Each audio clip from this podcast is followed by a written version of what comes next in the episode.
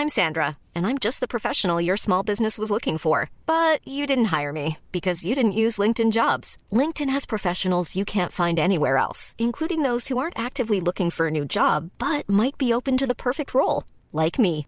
In a given month, over 70% of LinkedIn users don't visit other leading job sites. So if you're not looking on LinkedIn, you'll miss out on great candidates like Sandra. Start hiring professionals like a professional. Post your free job on linkedin.com/people today. Mathieu Vallet, avec nous, beaucoup de sujets à aborder avec vous, euh, Mathieu Vallet. Tout d'abord, ben, le sujet de Noël. Euh, Noël, c'est euh, dimanche.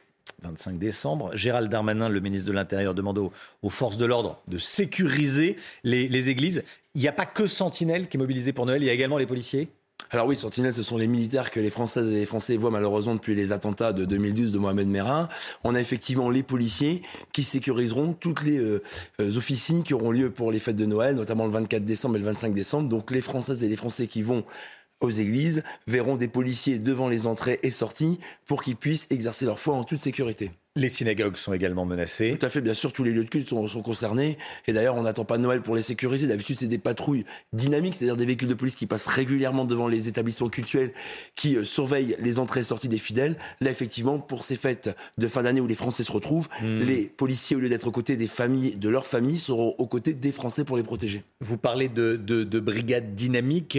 Euh, comment, qu'est-ce que vous cherchez à repérer en passant comme ça en voiture devant un édifice religieux? Bah, quand on passe devant un édifice religieux, on regarde s'il n'y a pas des personnes qui ont des comportements suspects, si des personnes ne s'adonnent pas à des infractions, puis surtout, on descend, on prend attache avec le prêtre, avec euh, les responsables des édifices euh, religieux, et on voit si tout se passe bien, parce que la prise d'attache, aujourd'hui, elle est indispensable pour qu'on ait des renseignements et pour qu'on sécurise les gens. C'est pas uniquement passer pour regarder la façade, mais c'est une véritable Mm. prise d'attache. Prise d'attache, c'est, aller au contact et, sûr, et tout à fait, discuter, ouais. euh, discuter avec les gens, et, en l'occurrence les, les, les prêtres ou les, ou les rabbins, les hommes de, en, de foi. en cette période de Noël, c'est vrai que c'est un peu émouvant, puisque hier, on a enterré Stéphane Boutelière, le président d'Orphéopolis. Vous savez, c'est cette association qui joue sur l'entraide et la solidarité entre les policiers pour s'occuper des 3000 enfants orphelins dont les parents Mm. sont décédés dans l'exercice de leur mission. Et c'est une cause très noble qui touche beaucoup les policiers au sein de notre institution, parce que quand rien ne va plus, cette association est présente. Et je pense notamment au petit Mathieu, vous savez, cet enfant qui avait vu ses parents égorgés à Magnanville en 2016 face à alors aussi à Bala. C'est cette association encore qui a accompagné cet enfant qui est devenu orphelin par la barbarie islamiste qui avait touché cette ville, et notamment ce policier, deux policiers, Jessica Schneider et Jean-Baptiste Salvin. La sécurisation des, églises au moment des, euh, au moment des fêtes religieuses euh, et, et des synagogues, faut s'attendre à ce que ces dispositifs durent dans le temps.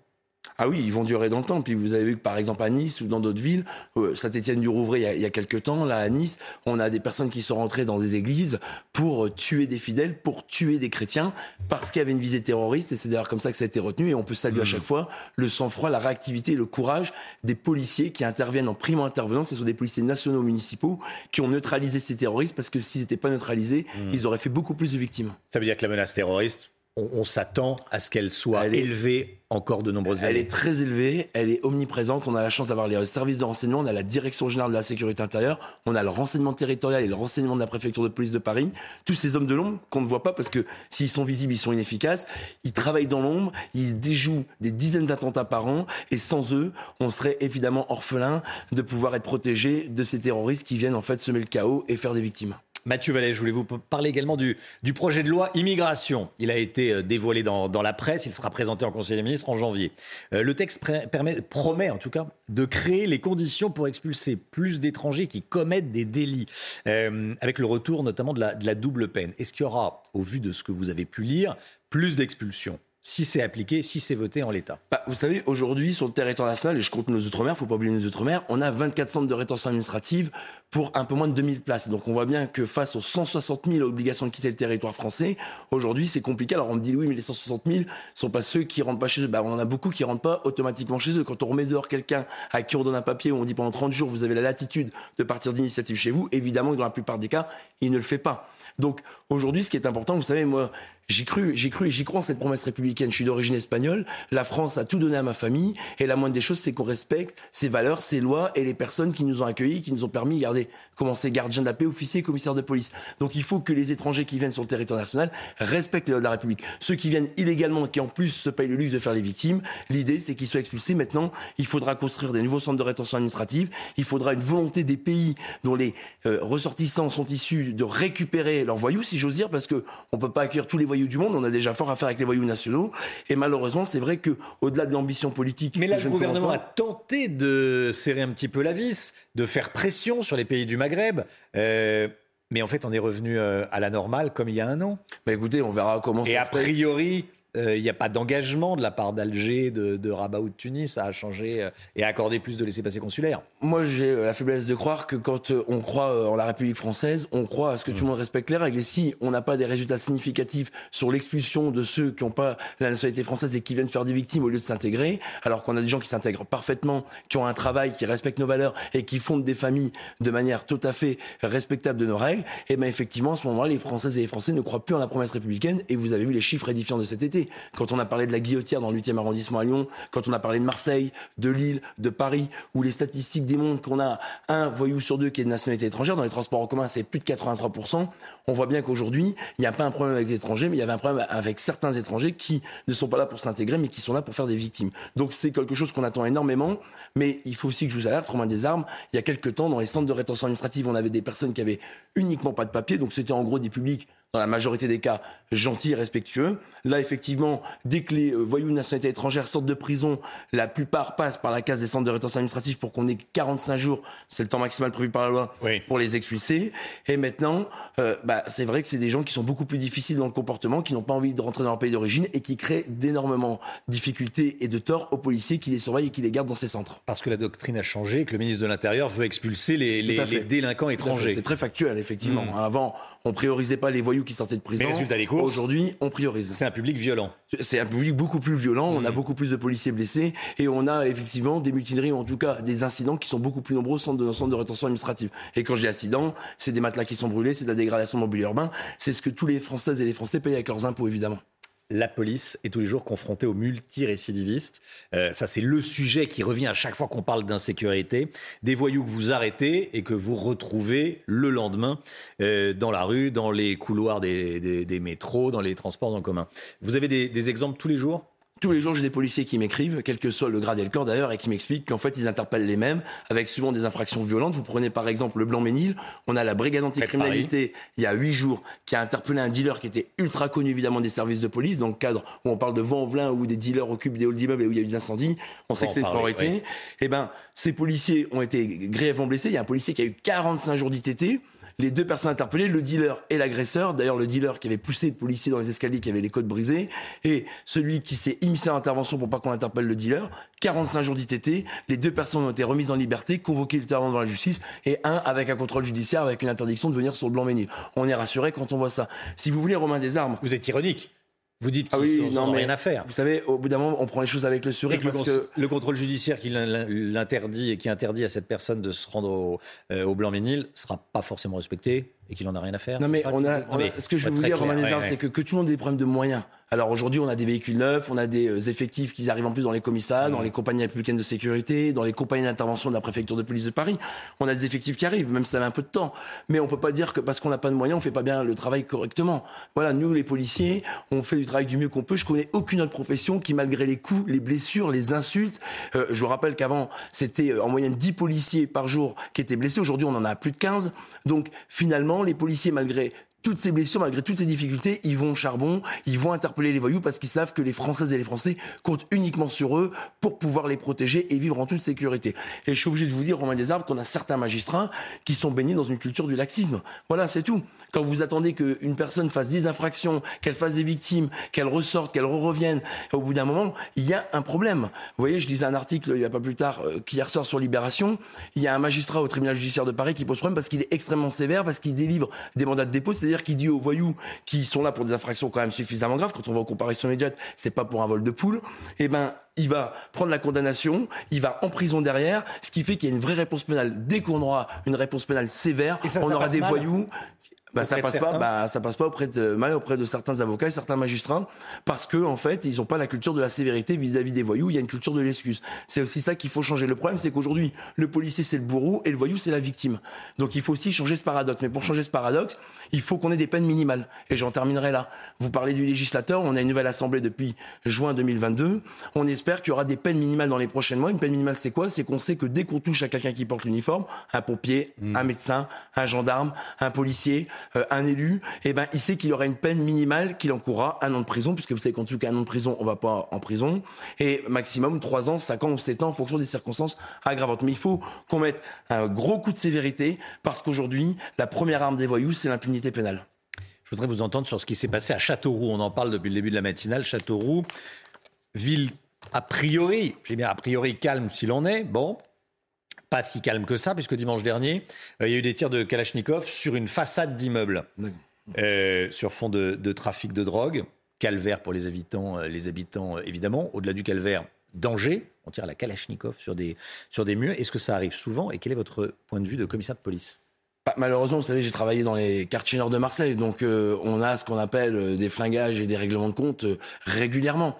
Et là, au-delà des policiers qui tous les jours pilonnent les points de deal, vous savez que les hmm. policiers ne lâchent absolument pas le terrain. On a peut-être les voyous qui tiennent les murs, mais nous on tient le terrain. Eh ben, on a ces interpellations au quotidien et on a un outil extraordinaire qui est la police judiciaire. On a ces policiers de l'investigation qui sont enviés dans le monde entier. L'office anti-stupéfiant, la brigade criminelle, on a la police technique et scientifique, ces fameux experts qu'on vulgarise à la télé. On a toute cette communauté qui aujourd'hui à Marseille, par exemple dans les quartiers nord, identifie un auteur sur deux de règlement de compte. Quand on sait l'omerta qui règne dans les quartiers, quand on sait la difficulté d'avoir des témoignages, de recueillir des preuves, on voit que c'est exceptionnel. Maintenant, on peut toujours faire mieux. Sur Châteauroux, vous avez raison de l'évoquer, vous auriez pu parler par exemple de Cavaillon dans le Vaucluse. Cavaillon, il y a 20-30 ans, c'était une ville extraordinaire. Aujourd'hui, vous avez des règlements de compte, vous avez des points de vie qui rapportent mmh. jusqu'à 80 000 euros par jour. Et effectivement, on a des habitants qui sont pris en otage. Mais encore une fois, vous savez, Romain Desarmes, on le dit jamais assez, j'ai écouté beaucoup les médias récemment, les habitants des quartiers ne doivent plus se taire qu'il contribue et qu'il donne des informations aux policiers. C'est pas faire de la délation, c'est de désigner cette minorité qui pourrit le quotidien des quartiers parce que se taire, c'est être complice de ces dealers. Et je viens d'un quartier difficile et je peux vous dire que c'est parfois compliqué. Ils ont peur, je pense. Mais la police, elle est pas là pour leur faire peur, elle est là pour les protéger. Ils doivent avoir peur des voyous et pas.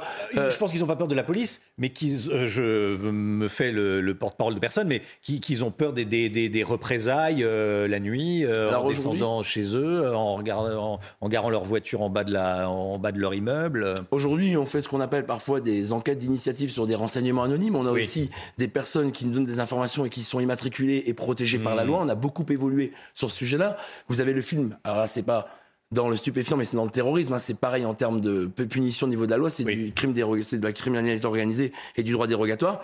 On a par exemple Novembre qui a montré que cette personne qui a donné des informations cruciales pour interpeller Abaoud et toute l'équipe qui devait commettre un attentat à la défense a pu être neutralisée et logée grâce aux informations qu'une euh, qu'une source avait données aux policiers. Donc on voit bien que le civisme et la collaboration des citoyens à leur sécurité est primordial pour que la police réussisse. Loger euh, dans votre jargon, c'est identifier là où il habite. Identifier là où il habite. On est, on est, on est euh, bourré d'acronymes et d'expressions policières. C'est ce qui fait un peu le charme de notre métier, mais c'est vrai que pour les gens c'est compliqué. Oui, voilà, c'est pas accorder un toit A, mais c'est euh, identifier là où il, là où il dort.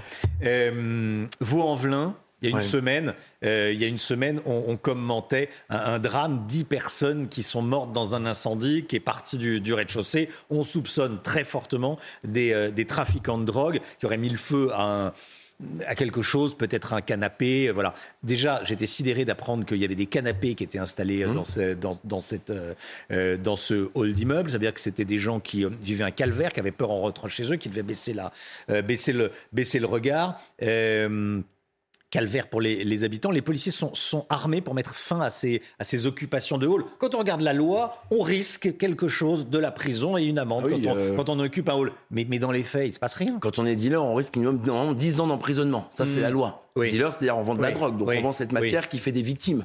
On nous fait croire que hmm. ça fait pas de victimes, mais si d'abord il y a des règlements de compte. Quand on a des gamins de 14, 15, 16 ans bas des blocs qui sont rafalés à la Kalachnikov parce que pour 200 euros par jour, ils surveillent le point de deal et ils annoncent la présence des policiers qui arrivent. Bon, le mât du taureau avant Velin. Quartier de reconquête républicaine depuis 2021.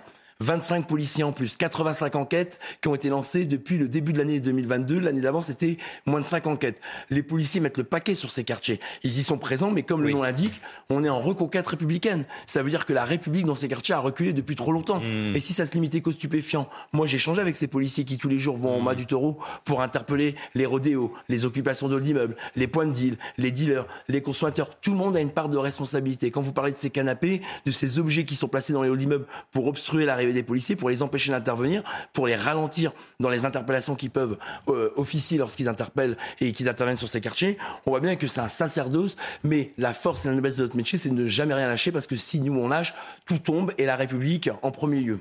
Euh, mon mais les consommateurs, les consommateurs ont, du, ont du, enfin, les consommateurs ont du sang sur les mains.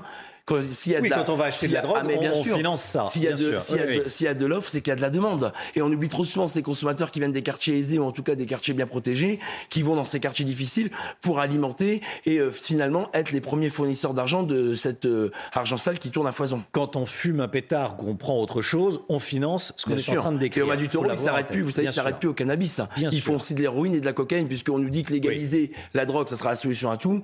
Ouvrir la voie à une drogue, c'est ouvrir la voie à mmh. toutes les drogues.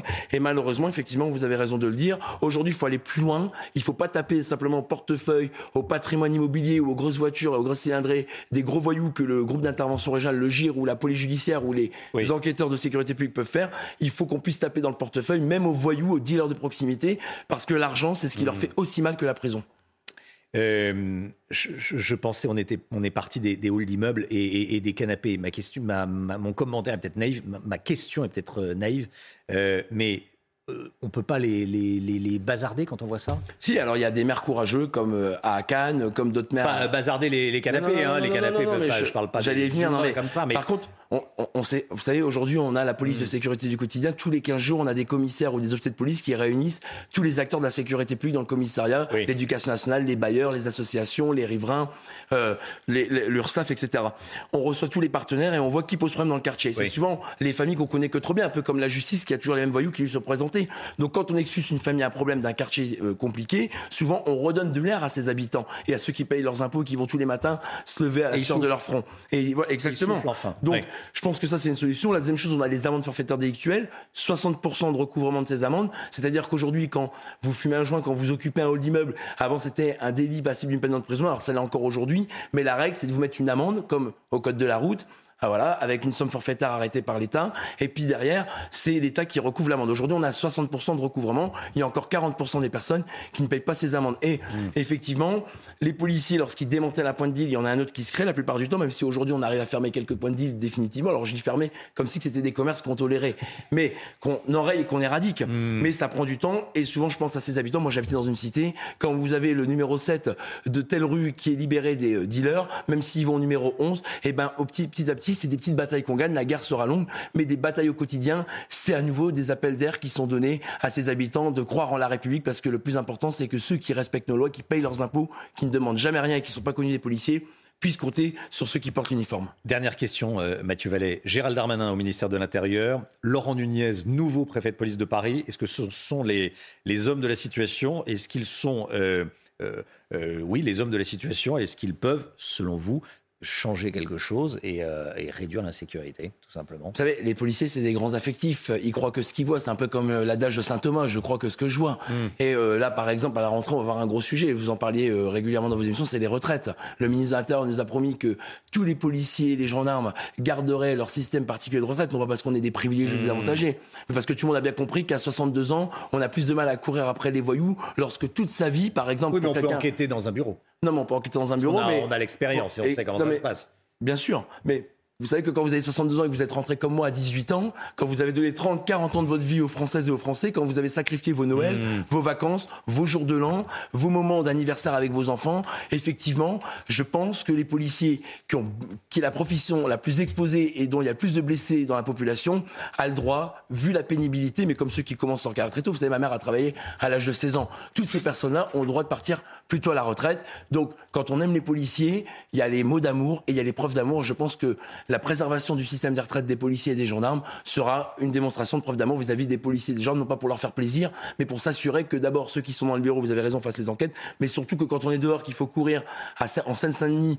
ou par exemple à Châteauroux pour interpeller des dealers ou des voyous, 30 ans, oui. il vaut mieux avoir toute la condition physique. Et puis je suis désolé, mais Romain Desarmes, mais comme vous, j'espère que vous comprendrez, comme beaucoup de Françaises et de Français, que les policiers, l'usure du métier, la difficulté de retrouver toujours les mêmes voyous, et eh ben ça fatigue. Et d'une certaine manière, après, on peut pas mettre tout le monde dans les bureaux. Il faut des policiers dehors, mais euh, encore faut-il une justice qui soit là derrière ces policiers et les victimes pour les protéger. Mathieu Vallée, porte-parole du syndicat indépendant des commissaires de police, commissaire de police également. Merci, beaucoup d'être venu ce matin sur le plateau de la, de la matinale de, de, CNews. Bonne journée à vous, joyeux Noël. À vous aussi.